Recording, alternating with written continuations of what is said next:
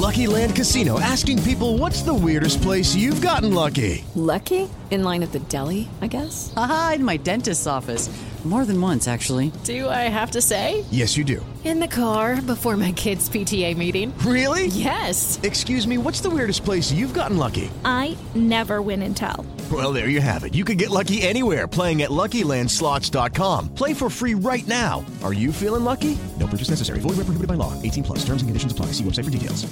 Siete en punto, panorama informativo 88.9, información que sirve. Yo soy Alejandro Villalbazo en el Twitter, arroba Villalbazo13. Es lunes 11 de julio, Iñaki Manero. ¿Cómo va México con las cifras de COVID?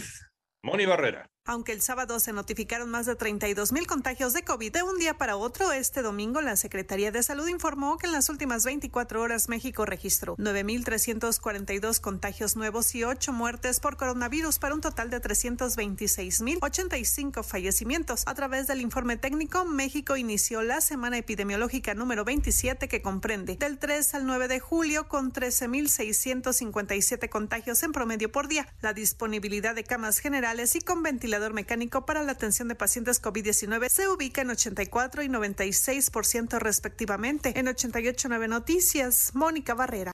En el panorama nacional, a partir de hoy habrá cierre parcial en la línea 1 del metro aquí en Ciudad de México, eh, a partir de Pantitlán a Salto del Agua, por trabajos de rehabilitación integral. Habrá unidades de la red de transporte de pasajeros para cubrir la ruta de las estaciones afectadas.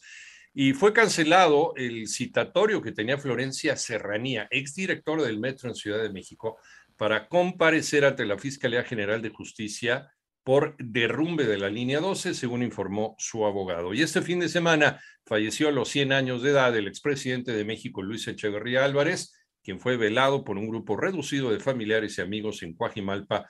Posteriormente, sus restos fueron trasladados al Panteón Español, donde fueron cremados.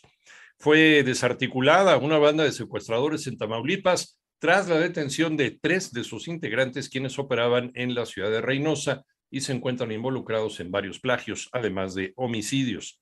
¿Cómo queda el precio del gas licuado del petróleo para esta semana? Lo tiene María Inés Camacho. El gobierno federal determinó incrementar un centavo el kilogramo de gas LP con respecto a la semana pasada, al venderse en la Ciudad de México, así como en algunos municipios del Estado de México y de Hidalgo. Con ello, el kilogramo del combustible esta semana tiene un precio de 22 pesos con 84 centavos, mientras que el litro se mantiene sin variación y se vende en 12 pesos con 33 centavos, de acuerdo con la información dada a conocer por la Comisión Reguladora de Energía.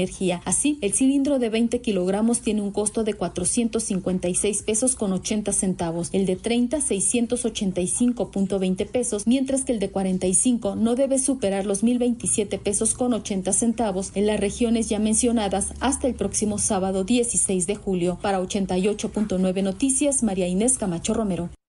En el panorama internacional, el Centro Europeo para el Control y la Prevención de Enfermedades pronosticó un aumento de casos, ingresos hospitalarios y muertes por COVID-19 en la Unión Europea para las siguientes eh, dos semanas.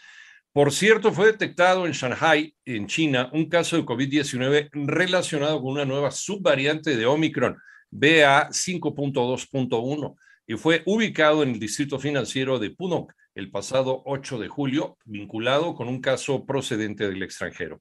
El presidente de Sri Lanka, Gotabaya Rajapaksa, informó que dimitirá, tal y como había anunciado previamente, luego de que manifestantes ingresaran a la residencia oficial y la incendiaran, según informó la oficina del alto funcionario hoy lunes.